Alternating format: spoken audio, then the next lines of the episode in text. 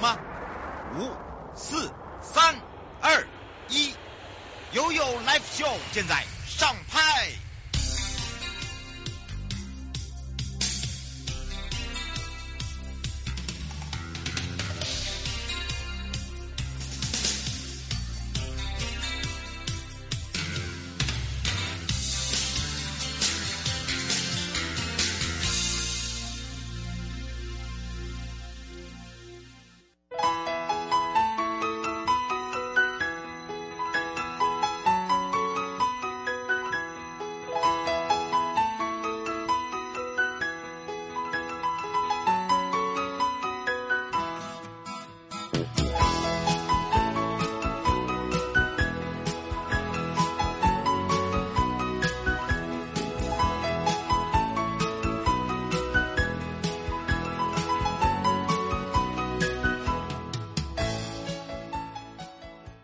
深刻了吗？来躺下吧，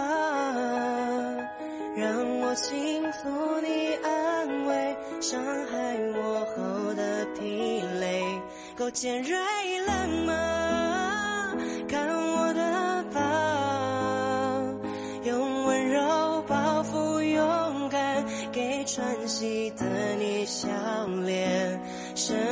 从来不觉得自己对谁该负责任，太多虚伪情节的表面，模糊陌生的影，请让我在你身边，一起穿越这条街。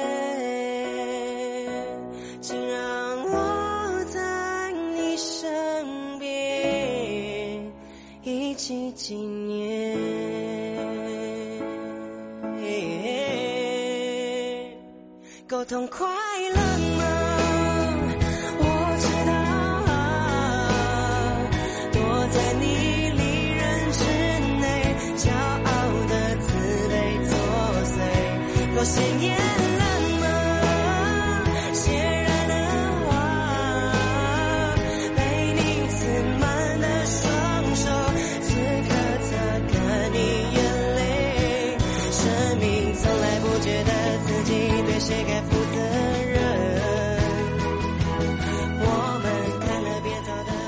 这首歌有没有很熟悉呢？苏打绿，这天这天的心情如何？好，回到了 ufofm 零四点一正声广播电台，陪同大家。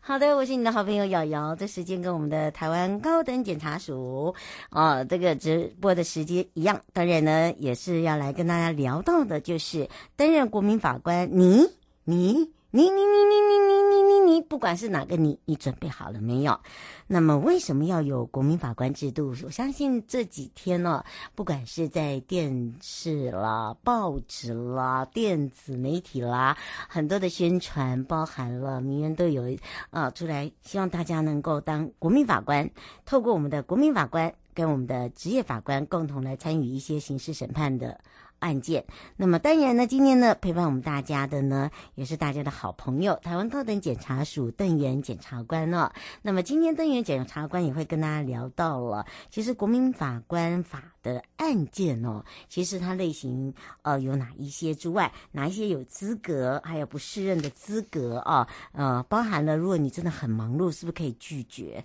啊？如果公司不给假哦，是该怎么办？怎么去处理它啊？那当然呢，不是叫你放下它哦，是还是要去面对它、处理它哦。那当然，很多人说。那我担任这个国民法官要花一天的时间，我有没有薪水可以领啊？有有有，待会呢，邓元检察官呢会来告诉大家哦。好的，当然回到了生活法律呃这个停看听的部分呢，要来跟他聊到了这个所谓的贫富威权统治时期司法部法及行政部法案件刊登公报、涂销前科，或者是呃去除污名、还政治受难者清白，这个呢是在自促进转型正义委员会中呢，五月底解散后，有关于威权统治时期的司法部法以及行政部法的案件评复工作，交由法务部承接。那法务部呢，也依据了促进转型正义条例规定，呃，在十九号的时候，我们就召开了一个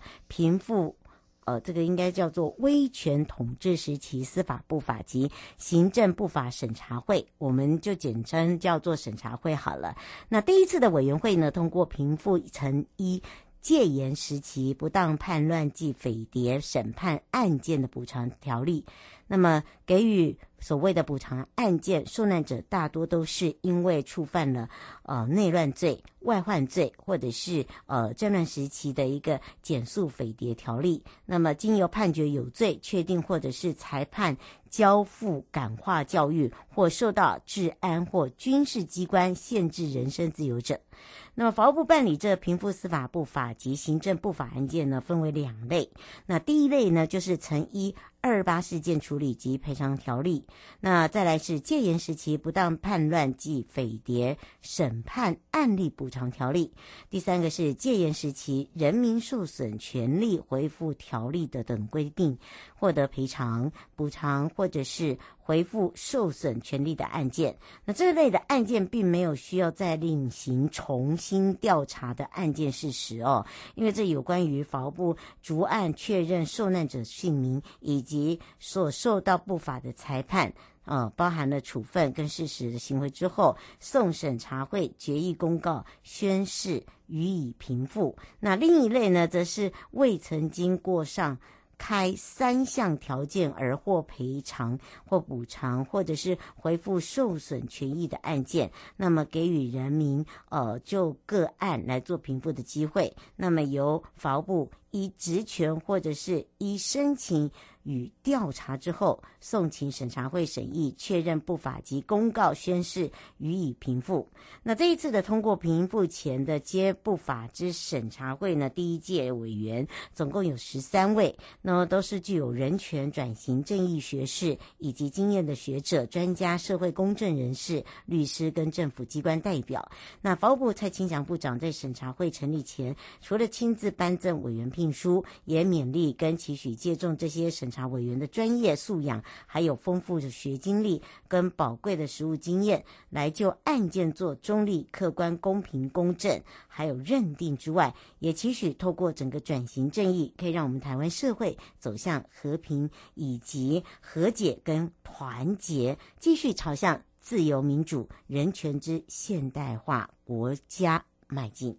那么这一次的审查会呢，通案之前呢，法务部也依审查会的决议，将平复名册刊登在政府公报。那么后续呢，也会发函给相关机关涂销以及政治受难者之前科记录，来彻底来剔除过去国家不法加注在政治受难者跟家属的污名，还有就是还予。清白等名誉，让一些威权统治时期不法判决、处分跟事实行为，依促进转型正义条例视为撤销，来做平复受难者所受到的司法不法跟行政不法。好，这个是让大家也可以多一点的了解啊，为什么会有以前的二八事件，以及现在为什么会有这样的一个审议会啊，让大家清楚。那么落实司法改决。呃，司改决议，找回司法温暖人心感动，这个是法务部举办的修复式司法业务的一个检讨研讨会。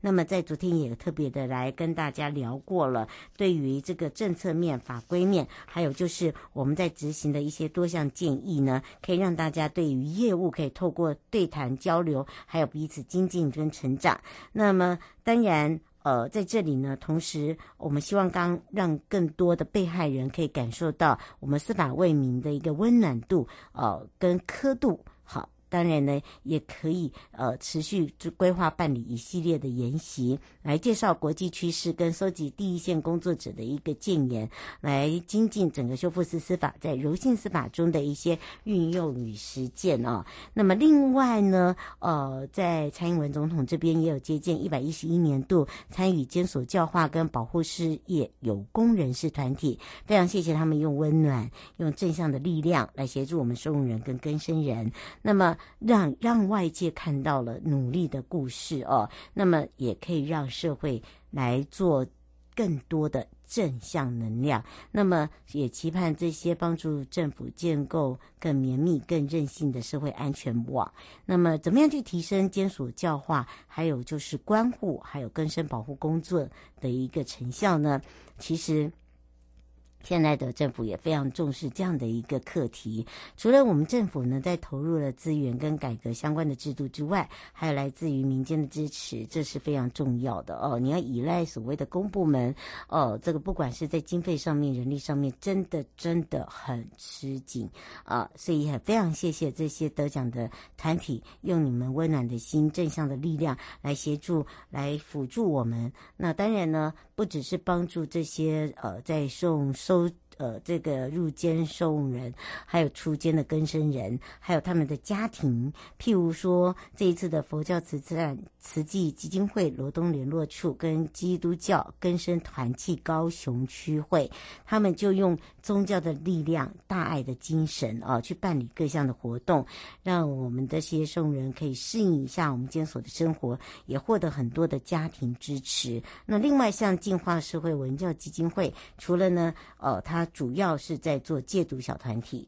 他长期关怀的就是少年收容人，所以怎么样去引导他们回归于正轨，呃，也要非常谢谢他们的付出跟努力。那除此之外，当然呢，呃，在今天的现场哦，其实还有很多常年担任我们的荣誉关护人的伙伴，不像像这个蔡燕女啦、薛汉林啦，呃，还有这个徐永在呀，哦、呃，他们的这些志业都已经超过二十年的这个志业资非常资深，他们的毅力跟服务的精神是真的让大家觉得他每一天都是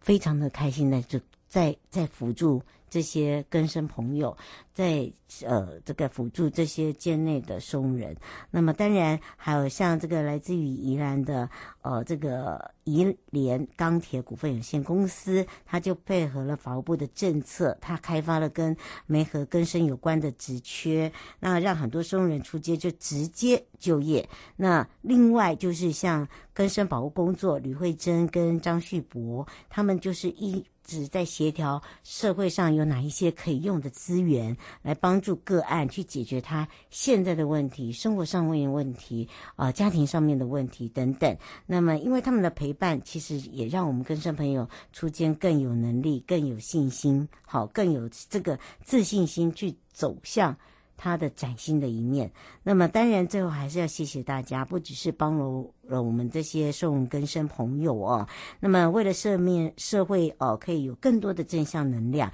所以呢，呃，让我们一起努力。其实努力中呢，我们会获取更多的呃这种快乐，这种快乐是买不到的哦。好，大家马上回到台湾高等检察署邓元检察官时间了。心跳快得很可怕，呼吸大到有气压，手心冒汗可以浇花。生活变似个漫画，喜怒哀乐被放大，身不由己没有办法。怎么可以这样？怎么可以这样疯狂？怎么可以这样？怎么可以这样？还超出了想象。就算世界与我为敌，我超喜欢你。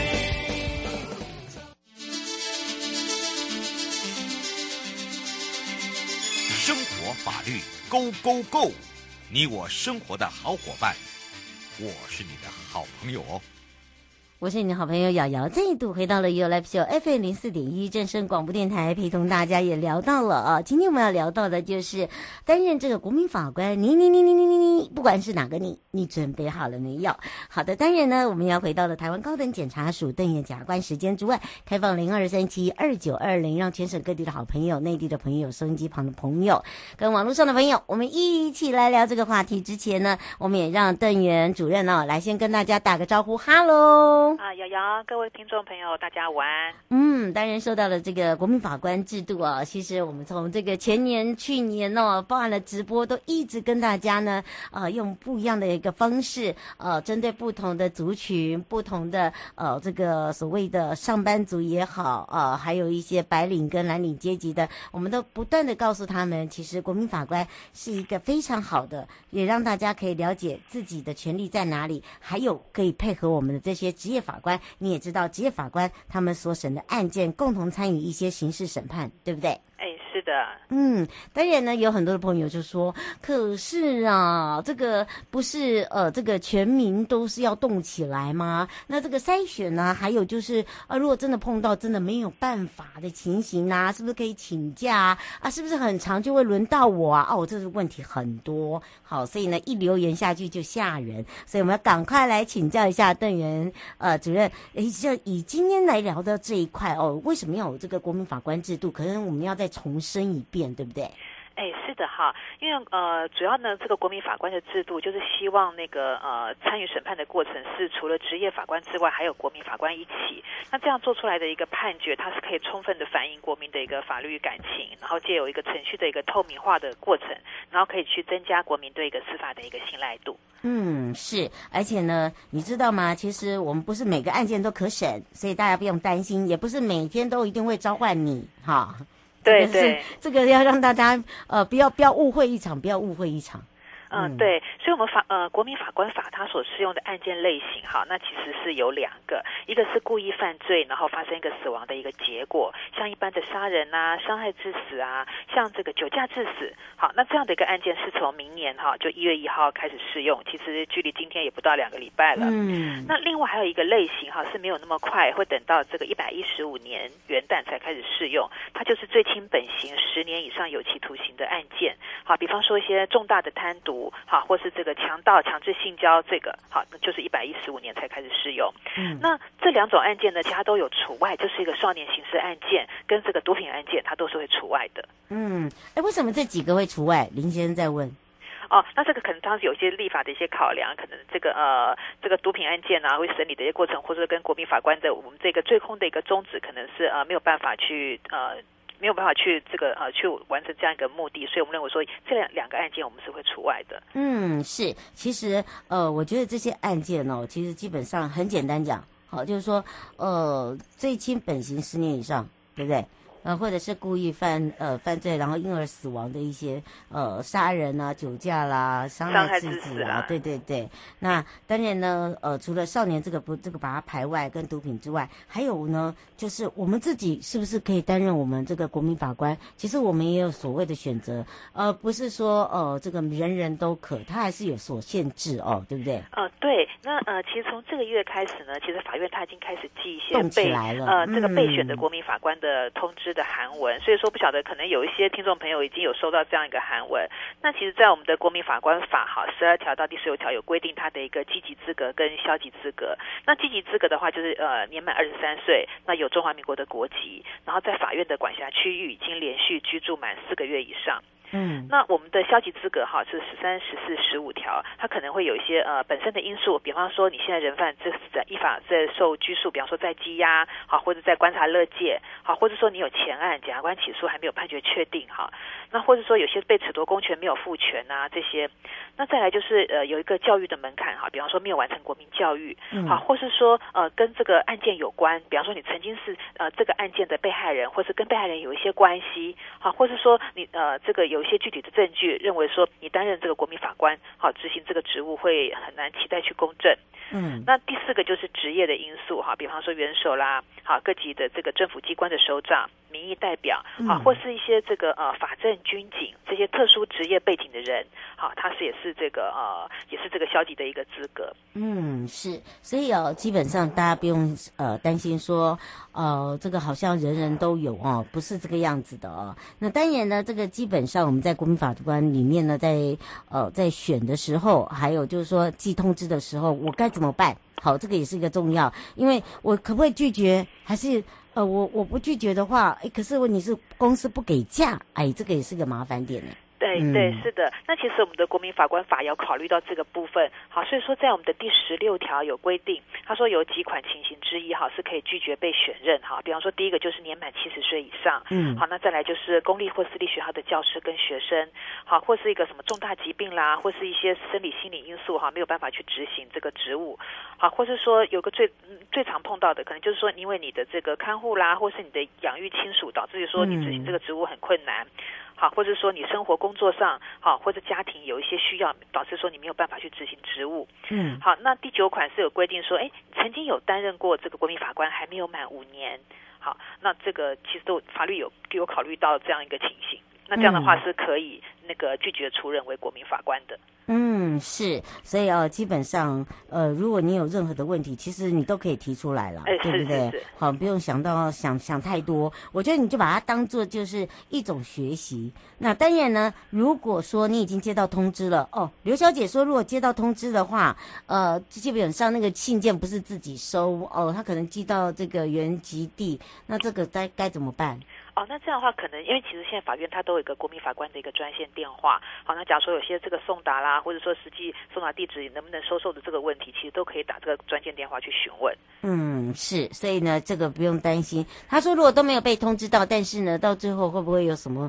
呃，听听呃，就像这个开庭没有去，然后被罚钱这样子？哦，有的。那其实上我们这个担任国民法官，它是一个一个公民的一个义务。那在我们的国民法官法的第九十九条的第二款，好，就是有规。定说，假如说经过这个合法通知，没有正当理由不到庭，好，不到这个选任期日到场的话，是可以处这个新台币三万元以下的这个罚款。嗯，他如果跟你讲说，哎，我没有收到啊，怎么办？哦，那这个部分可能也是我们也是可以循着这个专线先去询问，说，哎，是不是送达有问题，还是说这个所留存的这个地址有问题？嗯，是。那公司不给价呢？你看现在又人人家说那不给价呢？哦，呃，这个也是很常这个呃。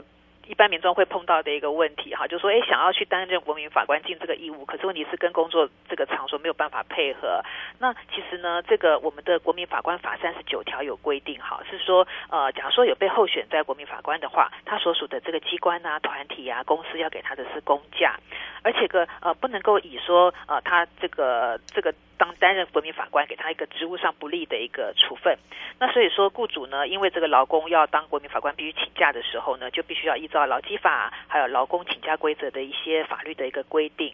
那像我们的这个劳工请假规则第八条有规定是说哈，这个劳工依法令哈要给他公假的时候，工资是要照给。那他的期间就是行实际的情况而定。那所以说每个案件情况不同，繁简不同，他所需要的审理期日长短也不同。所以那这样的话，可能就会依照个案去看说，哎，这个国民法官他需要这个呃多长的一个请公假的一个时间。嗯，那这样的话是可以跟法院请求这个呃一些相关的一些证明的一个文件，然后拿证明文件去。去办理请假的事宜。嗯，是。哦，赖小姐想请教一下主任，就是您刚才这样讲的话，呃，是不是一个国民法官被选上以后，他要处理的案件要花多久时间？是一天还是两天，甚至更长？哎，那其实我们的法律是有规定说，我们是要呃这个集中然后密集的审理。然后那其实假如说密集审理的话，那其实法官他之前都会有定一个审理的计划，所以这个国民法官他也可以知道说，可以预期说，哎，这个案件大概会需要呃多少天的一个时间，他就可以去方便去跟雇主请假。嗯，哦，所以他不是只有一天，他的意思是在这里。哦，那可能就要看一下案件的这个繁简，然后看一下这双方哈，检察官跟被告辩护人他所申请调查程序的这个呃这个多寡，嗯，或者讯问证人的这个人数而决定。周阿姨说，如果不识字的话，这样还可以担任国民法官吗？哦，那其实我们也是他有这个消极的一个资格了哈，教育门槛哈，说是规定说，哎，没有完成这个国民教育，那可能就没有办法有，就是也是他的一个消极资格。嗯，所以大家不用担心。呃，吴小姐问说，请问一下，一天是要花多久时间？然后呃，基本上呢，就是呃一直在审理吗？还是呃自己也会有做所谓的呃选择？那另外一个，他想说，这个会不会有薪水？哦，呃，我先回答薪水的这个部分哈。那其实我们的这个国民法官费用自己办法第十条有规定哈，它就是日费就是一天三千块。那假如说是未满一个小时的话，就是两千块钱。那有的时候其实我们的案件哈，就是有时候哎，比方说结问证人会哎他现在讲比较多，比方说超过好超过这个下午六点，那其实我们也会给他超时的一个日费。好，那就是每个小时五百块。那这个是呃法律都有规定。好，那那那至于刚刚前面的问题，有听众朋友说，那这样会呃一天会开多久哈？嗯，那其实也还是回到了，就说这个要依照个案而定。那法官他都会在之前都会会有一个这个这个案件的一个审理计划。那那针对这个审理计划，那国民法官也可以在任何程序去提出自己的一个问题，嗯、自己的一个疑问。是吴先生说，呃，像这样子担任国民法官，会不会到最后啊，在这个审判过后，呃，这被被追着跑啊，被被追着打？哦。哎，那其实应该是不会啦。其实我们现在呃已经有事情这么多场的一个模拟法庭了，哈。那其实大家国民的这个法律的一个素养啊，还有说说就这个国民去参与这个审判程序的一些权利义务，比方说这个评议的一个保密啊，或者说呃呃国民法官他个人资料的一个不能够揭露啊，这些其实大家都会有一个基本的一个默契，一个默契，会也知道说这个是必须要遵守的的一个规定，哈。那所以说呃，那当然我们法律也是对国民法官他会有一些这个呃一些保对一个保障，对，所以。这个部分大家是是可以不用那么担心。嗯，最后我们特别提醒大家的地方，呃，我想说，那其实这是就像刚刚瑶瑶。呃，开场所讲，这是一个很好的一个制度。那介于说，就是国民法官跟职业法官去共同去参与这个审判的一个过程，哈，去提升一个国民这个对司法的一个信赖度。那我想说，呃，其实大家呃踊跃的参与，让这个制度能够充分的一个发挥，哈，然后也这个也增加一个我们这个司法的一个一个国民的一个信赖。嗯，是，也是要让大家培养哦，这个担任一个这个聪明的国民法官。也要非常谢谢台湾高等检察署邓元检察官为我们介绍的是。这么详细哦，希望大家能够多加的支持，我们就下次空中见哦。好，大家再见。嗯，好，拜拜谢谢，拜拜。各位亲爱的朋友，离开的时候别忘了您随身携带的物品。台湾台北地方法院检察署关心您。